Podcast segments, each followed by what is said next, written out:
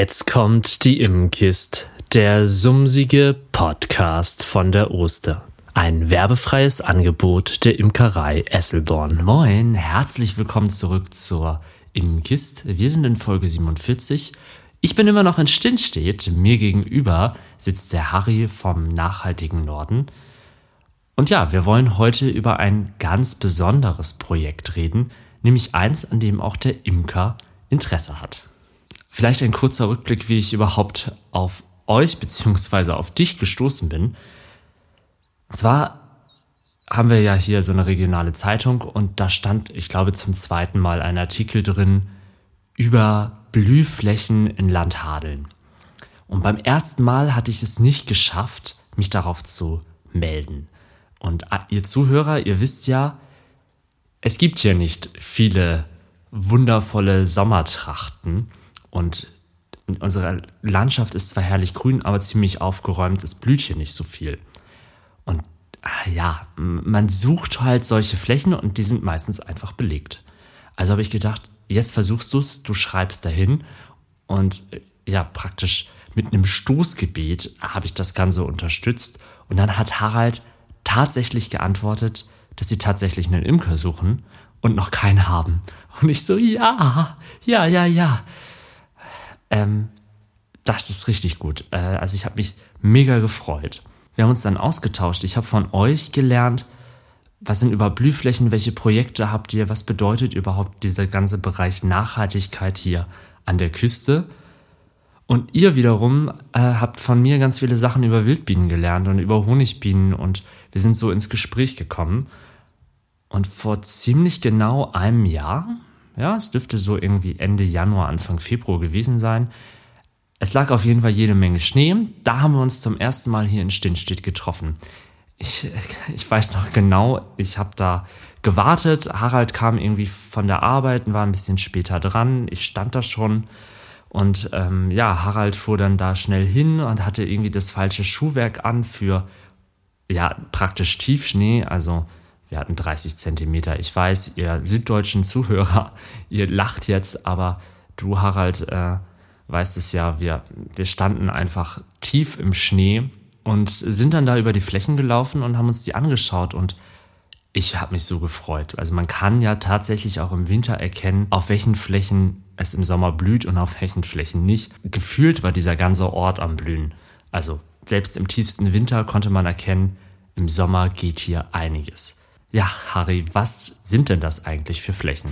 Ja, oder auch nochmal ein, ein Satz zurück. Die, die, die, das Kennenlernen quasi fand, fanden wir ganz sympathisch, weil wir haben uns natürlich auch im Verein schon länger mal darüber Gedanken gemacht, wie es mit Imkern ist. Ob vielleicht hat ja jemand aus dem Verein heraus Interesse, sich Bienen anzuschaffen oder das zu tun. Aber das Erste, was man braucht, ist Leidenschaft und das richtige Wissen. Und das ist genau wie bei vielen anderen Themen auch, dass von heute auf morgen funktioniert das nicht. Da braucht man schon also die Leidenschaft muss natürlich da sein, aber das Wissen muss man sich aneignen und das geht über Jahre hinaus, dass man das Thema dann tatsächlich auch lebt.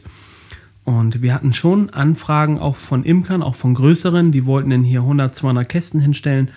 Und da haben wir gleich gewusst, das ist nicht das Richtige, was wir wollen. Wir wollen äh, nicht Maximum am Honigproduktion für irgendjemanden, sondern wir wollen den Austausch. Also äh, können gerne äh, Bienen stehen, aber wir wollen natürlich auch was dafür haben und zwar nicht schwerpunktmäßig Honig, sondern Wissen. Ähm, und wie wir das auch in der WhatsApp-Gruppe auch mitteilen, aber natürlich auch in direkten Kontakten. Äh, immer die Frage, wozu ist dieser Baum gut? Wozu sollte ich diese Sträucher pflanzen? Was bringt das für die Bienen? Und das kann man zwar vielleicht alles googeln und nachlesen, aber wer macht das schon? Nichts ist schöner als der direkte Kontakt und Austausch. Und ja, da haben, so wie Johannes sich gefreut hat, dass er äh, mit uns zusammenarbeiten kann. Ähm, haben wir uns natürlich gefreut, dass wir jemanden äh, an der Seite haben, der Ahnung hat und der das Ganze auch behutsam angeht. Und das ist genau das, äh, was uns auch wichtig war. Also viele im Verein sind sehr froh, dass wir jetzt unseren Nano-Imker haben und dass wir einen Ansprechpartner haben für diverse Themen rund um Bienen. Es ist auch tatsächlich immer wieder spannend, wenn man eine WhatsApp-Nachricht bekommt oder einen Anruf. Was habe ich hier für eine Wildbiene? Und ich stehe da so, äh, ähm, ja, ich kenne mich zwar mit Bienen aus, aber ich kenne nicht alle Arten. Wir haben in Deutschland 566 verschiedene Arten. Die Tendenz ist natürlich fallend, aber trotzdem ist es natürlich wunderschön. Also so einen Anruf zu bekommen und das Gefühl zu haben, ich kann jemandem helfen, wenn auch nur mit Tipps, wo man was findet. Ja, das äh, begeistert mich irgendwie. Aber Harald, wir haben jetzt die Frage immer noch nicht geklärt, was sind das für Flächen? Genau. Wie, natürlich haben wir auch mitbekommen, dass, dass ähm, Imker mittlerweile wandern müssen, dass sie in, in der Stadt äh, quasi die, die, die Bienen über den Sommer bringen müssen, damit sie auf dem Land nicht verhungern. Das sind, sind ja eigentlich ziemlich traurige Umstände und Zustände. Und ähm, wenn die Bienen verhungern, dann verhungert eigentlich alles andere auch. Das muss man ja ehrlicherweise sagen. Auch äh, die ganze Vogelwelt, die ganze Flora und Fauna verarmt. Und ähm, da haben wir uns natürlich zum Ziel gesetzt, dem etwas entgegenzusetzen. Und zwar mit gemeinsam mit Landwirten haben wir Flächen organisiert, sage ich mal, ähm, die wir äh, entsprechend äh, eingesät haben. Wir haben eine 6 Hektar Ackerland Versuchsfläche jetzt schon über das dritte Jahr ähm, in, in, in der Bewirtschaftung, wo wir ein- und mehrjährige Flächen eben drin haben, schwerpunktmäßig natürlich mehrjährige Flächen, um zu sehen und Erfahrung zu sammeln, wie sich das in unserer Landschaft macht und wie sich das entwickelt. Denn wir haben auch Erfahrung aus, aus äh, Erfahrungsberichte aus Süddeutschland und die haben gesagt, das ist überhaupt kein Problem. Da haben wir festgestellt, das ist eine Ackerbauregion, das ist was anderes. Wir sind eher eine Grünlandregion und die Vergrasung von Ackerflächen über die Jahre, wenn man sie nicht bewirtschaftet, ist schon immens. Aber auch das kommt, bekommen wir mit einem klugen System, wir nennen es mal die drei- oder fünf Felderwirtschaft, äh, hin, dass wir immer mehrjährige Flächen anbieten können. Und ähm, ja, so sind wir gemeinsam mit den Landwirten, die eben da auch im Nano mit dabei sind, da auf einem guten Weg. Wir haben dieses letztes Jahr einmal 15 Hektar insgesamt an, an ein- oder mehrjährigen Flächen entwickelt zusätzlich noch ein Landwirt, der Wildvogelfutter angebaut hat. Das ist auch ganz spannend. Kam wieder über die Verbindung mit, äh, mit der wilden Natur, also mit Ecke Freimuth, die gerne ein Projekt in die, auf, die, in, auf die Beine stellen wollte zur Vermarktung von Vogelfutter aus der Region. Und da war eben dieses Netzwerk über den Nano da, dass wir unser Nano-Landwirt Christian äh, bereit war, fünf Hektar Sonnenblumen, drei Hektar Hanf, zwei Hektar Buchweizen und noch ein Hektar Lein und, und Mohn anzubauen, den man nicht mit Pestiziden äh, bearbeiten kann. Also wenn man es einmal ausgesät hat, dann muss ich das selber helfen. Und das hat sehr gut geklappt. Also er war sehr zufrieden mit den 11 Hektar insgesamt, die er angebaut hat, dass er jetzt im kommenden Jahr 30 Hektar anbauen möchte. Das ist natürlich eine tolle Erfolgsgeschichte und das zu einem mit einem profitablen Hintergrund. Also er kann die Ernte erfolgreich vermarkten. Und so können wir, und das ist auch unser Ansatz, wir wollen nicht äh, dieses Land in ein Museum verwandeln oder in ein riesen Naturschutzgebiet, sondern wir brauchen die Landwirtschaft. Schön wäre natürlich, wenn Pro äh, Produkte angebaut werden können, die marktfähig und artgerecht in der Landschaft äh, sich vertragen können. Und das hat, wie gesagt, mit diesem Projekt sehr gut geklappt. Und auch da kann Johannes ja erzählen, äh, welchen, welchen Vorteil er für sich in diesen Pflanzen sieht, die da angebaut werden und kann auch da den Landwirt natürlich beraten, was er vielleicht noch mal besser machen könnte oder welche Stellschraube er noch nutzen könnte, ähm, um, um das natürlich auch für die, für die ganze Flora und Fauna noch besser zu gestalten. Ja, interessanterweise planen Christian und ich auch schon einen Podcast. Ja, mal schauen, wie lange das dauert. Äh, wir haben ja nur ein Jahr gebraucht. Ich finde es ja immer richtig klasse, wenn man irgendwo hinkommt und sehen kann, dass dort potenziell, also im Sommer, Pflanzen blühen würden. Ähm, normalerweise fährt man ja hier durch die Region und sieht entweder abgeerntete Maisfelder, die ziemlich matschig umgekrempelt aussehen, aber irgendwie doch wie eine Wüste, oder ganz kurz geschnittenes Gras. Und wenn man hier Richtung Stinnstedt fährt, dann fällt schon auf, dass schon vorm Ort immer mal so kleine Blühflächen da sind. Und wenn man dann die, richtigen Blühflächen erreicht, dann ist das wirklich so, wow, cool. Man sieht, dass da die Stängel stehen und diese Stängel sind ja gerade das Wichtige, denn in diesen Stängeln überwintern ja ganz viele Wildbienen. Ähm, ich weiß nicht, bringt das dann auch vielleicht noch was für Vögel? Du bist da ja der Experte. Ja, Ornithologe. Äh, ja, ob ich das nun bin. Aber auf jeden Fall habe ich, dann, hab ich da einen Blick für. Und natürlich haben wir hier unglaublich viele also richtig Vogelschwärme, die sich über diese Flächen hermachen, den ganzen Winter über. Ähm, das ist, ist atemberaubend zu beobachten. Das ist nicht jeden Tag, aber an manchen Tagen sind da mehrere hundert, die von links nach rechts fliegen und sich an diesen Flächen bedienen und da die Sämereien aufnehmen. Also das ist schon, schon schön zu sehen. Neben den Zielarten, die wir natürlich auch fördern, haben wir im letzten Jahr das erste Mal seit einigen Jahren wieder Rebhühner bei uns gesichtet und natürlich auch die, die Fasanen, die davon profitieren, die wir hier ringsum hören. Wir haben im Sommer Wachteln gehört. Ich hatte in meinem Leben noch keine Wachteln gehört. Und es hört sich ein bisschen an wie afrikanische Steppe, ist total beeindruckend. Sind Zugvögel aber auch hier ursprünglich heimisch. Und wir sehen das, dass wir durch erste Veränderungen in der Landschaft gemeinsam mit den Landwirten, ohne gleich alles umzukrempeln, schon leichte oder erste Erfolge tatsächlich sehen. Und das, das motiviert natürlich in den nächsten Jahren, da weiter anzuknüpfen. Für mich als Imker ist das ja einfach immer ein unheimlich tolles Gefühl, in so einem Blütenmeer zu stehen. Also man kennt es natürlich aus dem Raps oder aus der äh, Apfelblüte, dann blüht auch alles. Aber wenn es so Richtung Sommer geht, dann sind es für die Honigbienen ja eher die Bäume, die ordentlich Nektar liefern. Ähm, Linde, Feldahorn, Akazie. Also es blüht zwar auch, aber irgendwie auch nicht so richtig. Und spätestens, wenn dann die Laustrachten einsetzen, die wir hier oben eh gar nicht so häufig haben, aber hin und wieder, dann sind es ja die Läuse, die ja, den Honig bringen und es blüht gar nichts mehr. Und hier steht man einfach in dem Blütenmeer mit, keine Ahnung, allen Farben, die es irgendwie gibt. Ja, und ich, ich bin ja im Sommer da einmal so durchgelaufen, um mir das einfach mal anzuschauen, wie viele Insekten leben denn da eigentlich. Und auf einem Quadratmeter findet man unzählige Arten ähm, Wildbienen, äh, Wespenarten, äh, keine Ahnung, alles irgendwie. Sogar andere Honigbienen. Ähm, ich habe ja Backfast, das waren definitiv Karnikabienen. Hier gibt es bestimmt irgendwo einen anderen Imker. Das ist natürlich gut möglich, wenn jemand auf seinem Privatgrundstück irgendwie einen Bekannten irgendwie äh, zusagt, er kann da ein paar Bienenkörbe hinstellen, dann ist das also sagen wir logischerweise nichts dazu oder wir sind ja auch nicht jetzt die Ökopolizei hier oder irgendwas. Ja, ich, ich finde es aber schon interessant, weil das bedeutet für mich, es gibt in der Umgebung nichts Besseres. Also sie fliegen hierher, weil es das Beste ist. Ja, also wir haben, ja, sehen, sehen das eben schon so, dass, dass das toll ist, wenn, wenn man das koordiniert. Also wir haben wirklich viele Anfragen ja gehabt von Imkern, aber ähm, es ist schön, wenn man das so koordiniert, dass man sieht, dass das auch Sinn ergibt. Also äh, eben auch natürlich in diesem Austausch, aber da auch, auch genau diese Beschreibung, dass ein Imker sehen kann, dass die Bienen gehören nicht zu mir, wer weiß das schon? Also das hat ja noch nie jemand, äh, äh, also Unwissende wissen, haben das nicht so auf dem Schirm. Und das, was du eben sagtest mit dem Ahorn zum Beispiel oder mit einer Blühfläche, ein Baum ist eigentlich ein schönes Beispiel.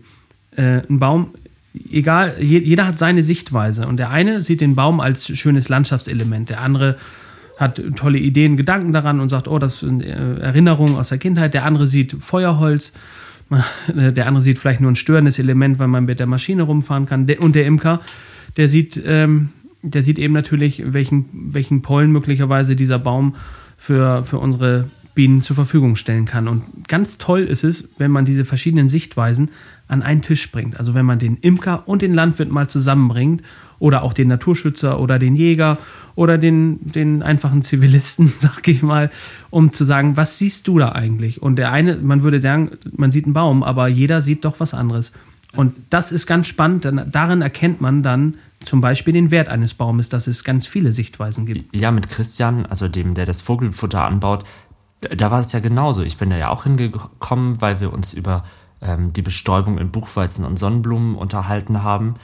Und ihm ist natürlich klar, dass Mais nicht gut ist oder nicht vielen Insekten hilft, bis auf, ich glaube, eine Wespenart gibt es, die wirklich vom Mais profitieren kann. Ähm, aber er muss halt auch in irgendeiner Art und Weise wirtschaftlich sein, genauso wie ich. In meinem Fall bedeutet das, ich muss Honig ernten.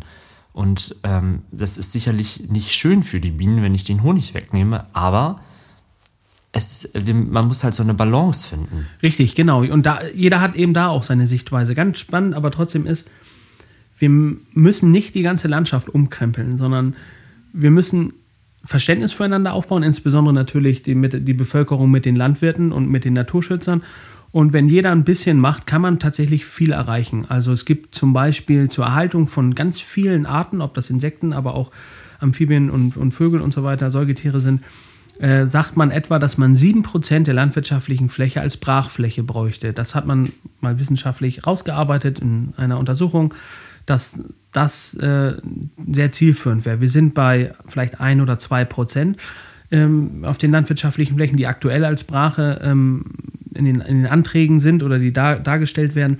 Aber auch das ist ja nicht völlig utopisch. Also wir müssen nicht 95% Brachfläche haben, um die Welt zu retten, sondern 7%. Ne? Und das ist schon erreichbar. Also wir können das hier bei uns im, äh, in unserer Gemarkung schon erreichen, ähm, aber auch andere können das. Das ist eine Frage, ob man das will. Und das Wollen klappt dann, wenn man Verständnis füreinander hat und wenn man sagt, ach komm, wenn der den Baum gut findet oder wenn er es gut findet, dass ich da mal 2000 Quadratmeter Blühfläche mache, dann mache ich das und schon hat man ein nettes Gespräch und das ist manchmal viel mehr wert als irgendein finanzieller Ausgleich. Wir hatten das ja gerade vor einer Stunde als wir bei der Fläche waren, du hast mich gefragt, dieser Baum hier, diese Pappel, die bringt doch eigentlich gar nichts, oder? Und ich so, doch, doch, das ist der Baum, der hier bei uns äh, in Deutschland am meisten Propolis bringt. Ja, sehr spannend. Ich äh, als gelernter Förster sehe in der Pappel einen geringen Brennwert, sage ich jetzt mal ganz einfach. Äh, heißt nicht umsonst Pappel, ne? Genau. Und ja, und hat, trägt keine Früchte in dem Sinne, dass man sagt, da kann jetzt ein Reh oder ein Hase oder wer auch immer irgendwas. Und sie wachsen relativ schnell, sind, gehören ja auch so mit zu den Pionierbaumarten, so, die dann relativ schnell irgendwo aufwachsen, wo man denkt, okay, sie nehmen eigentlich den, den schöneren Bäumen, so sehe ich das dann, wie der Eiche oder der Kirsche, dann eher das Licht und von daher kann sie eher weg. Aber ganz spannender Moment, auch für mich. Also die Aha-Effekte kommen nicht nur auf der anderen Seite, sondern auch bei mir natürlich. Und deswegen finde ich es immer wieder gut äh, im Austausch zu sein, miteinander zu reden. Das würde, hätte ich jetzt nämlich nicht gegoogelt, sondern ich hätte dieses Wissen einfach immer so weiter behalten. Und so läuft man an einem Baum vorbei, sagt, was bringt der eigentlich? Und jetzt habe ich was dazugelernt. Ja, ich muss zugeben, ich wusste das bis vor kurzem selbst nicht und habe dann in der Bienenzeitschrift, die das Titelthema Propolis hatte, äh, aufgeschlagen und dann stand da, äh, die Pappel ist Deutschlands bester äh, Propolis-Lieferant und ich so, was, die Pappel?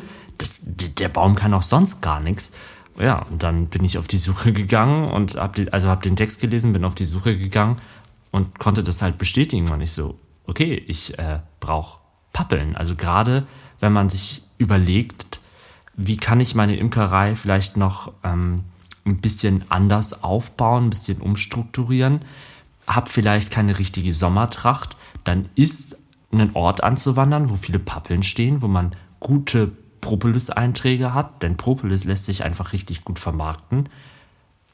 Das ist eine Alternative, die man dann auch nutzen sollte. Aber das, wenn das Wissen fehlt, und das fehlte bei mir, dann kann das nicht genutzt werden. Und genauso ein Aha-Erlebnis hatte ich letztes Jahr hier in Stinnstedt, ohne dass mir irgendwer was gesagt hat, sondern einfach bei der Beobachtung der Völker. Und zwar letztes Jahr war einfach das schlechteste Imkerjahr, was man haben konnte. Es war immer zu kalt oder wenn es geblüht hat, hat es geregnet. Das bedeutet, es gab kaum Nektar. Nektar ist aber nur eine Sache, sondern es gibt ja auch noch den Pollen, den Bienen brauchen. Gerade Jungvölker brauchen jede Menge Pollen.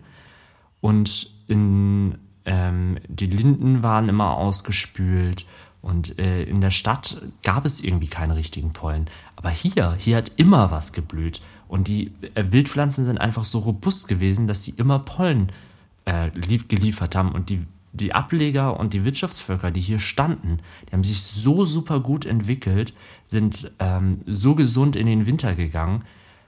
Das war echt fantastisch. Und das ist auch einfach total cool, wenn man sieht, dass die Bienen nicht nur mit einer Farbe Pollen wieder zurückkehren, sondern dass wirklich bunt ist und man hebt so eine Wabe raus und es ist so ein buntes Mosaikbild, wo blau, gelb, rot, lila, grün, alles irgendwie an Pollenfarben drin ist.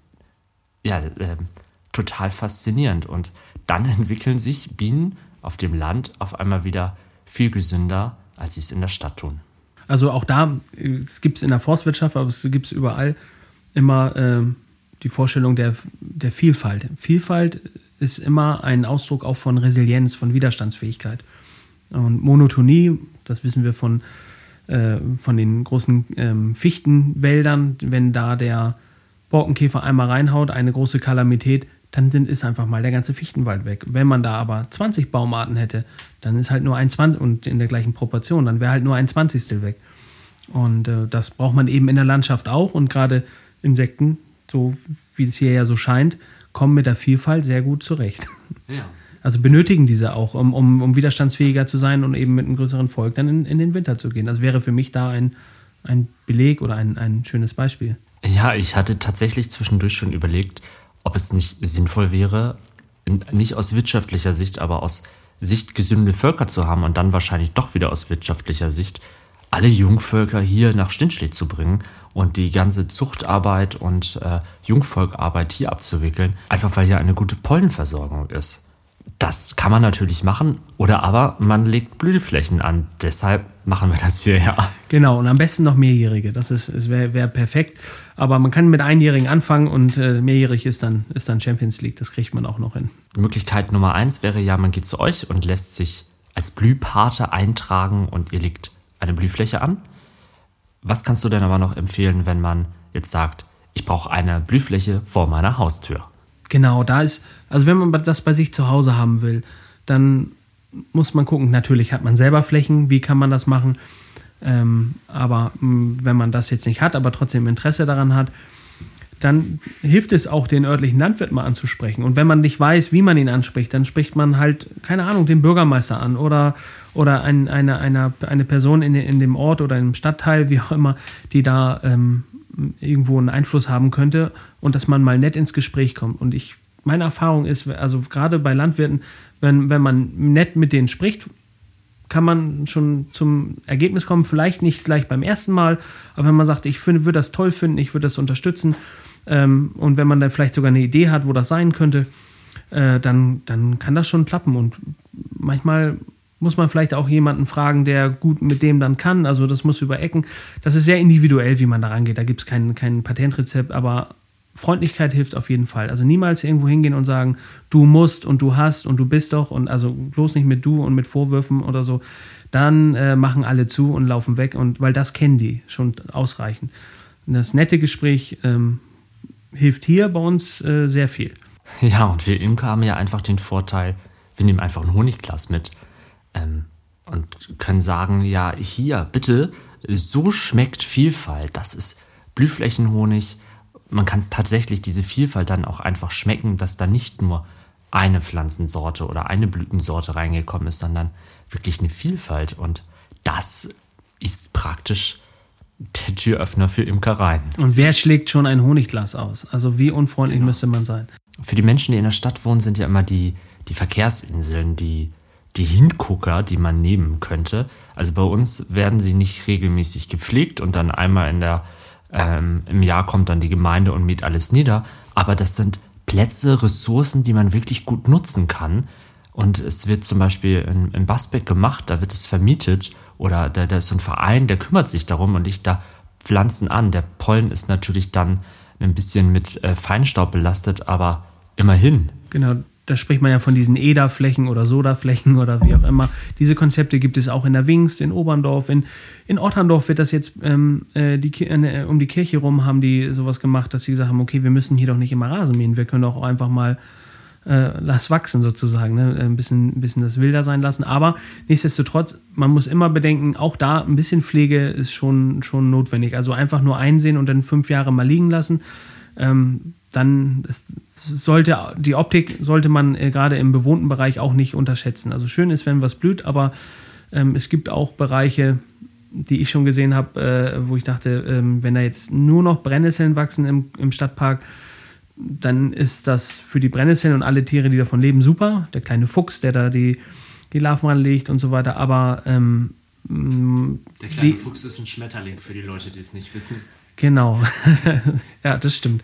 Genau, das ist ein Schmetterling. Aber der, der ist absolut auf Brennnessellecken angewiesen. Sowas haben, äh, pflegen wir hier auch tatsächlich und hegen wir auch, Brennnessellecken.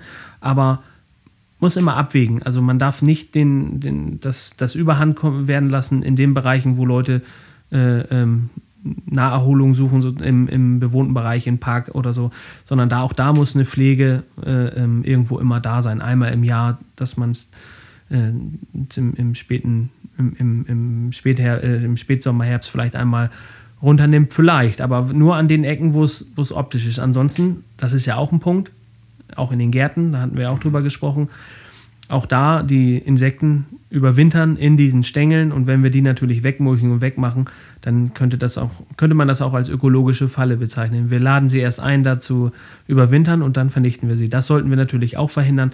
Also wie man sieht, ähm, die Abwägung ist, äh, ist immer nicht einfach, aber die sollte man schon führen und da, wo es geht, einfach stehen lassen. In der Stadt gibt es ja einen Vorteil, den man hier auf dem Land dann nicht hat. Und zwar kann man ja auch nicht heimische Pflanzen, also Neophyten, auspflanzen, die eventuell optisch ansprechender sind, weil sie eine Staude sind oder äh, ein kleiner Busch sind. Das ist, geht auf dem Land nicht, weil das äh, nicht erlaubt ist. Ist allerdings halt auch so ein bisschen fragwürdig, weil die Generalisten, also Hummeln, Honigbienen, äh, Mauerbienen, die kommen da schon gut mit klar. Aber die viele Wildbienenarten sind halt spezialisiert und brauchen halt heimische Wildpflanzen. Berühmteste Beispiel der Welt ist der Koalabär. Wenn der keinen Eukalyptus mehr hat, dann genau. ist der Koalabär tot. Ja, äh, zusammenfassend lässt sich also sagen, macht irgendwas, es gibt überall Möglichkeiten, etwas zu tun. In der Stadt vielleicht andere als auf dem Land, aber Blühflächen kann man anlegen und sie erfreuen halt nicht nur die Insekten, sondern auch den Imker. Genau, das soll es jetzt aber für heute gewesen sein. Wir haben ja letzte Woche schon eine Folge aufgenommen, die Folge 46. Da haben wir den Nano, den Verein, den Nachhaltiger Norden, in dem Harald äh, ist und ich bin da auch drin. Den haben wir genauer vorgestellt. Jetzt haben wir nochmal ein Projekt herausgepickt, nämlich das ähm, Blühflächenprojekt.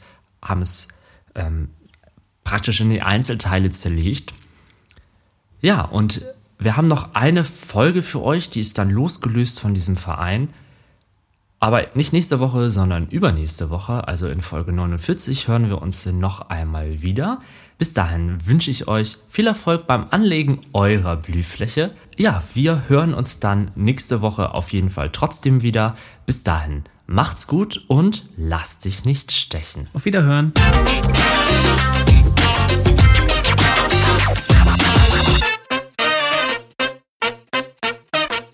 Das war die Immenkist, der sumsige Podcast von der Oster.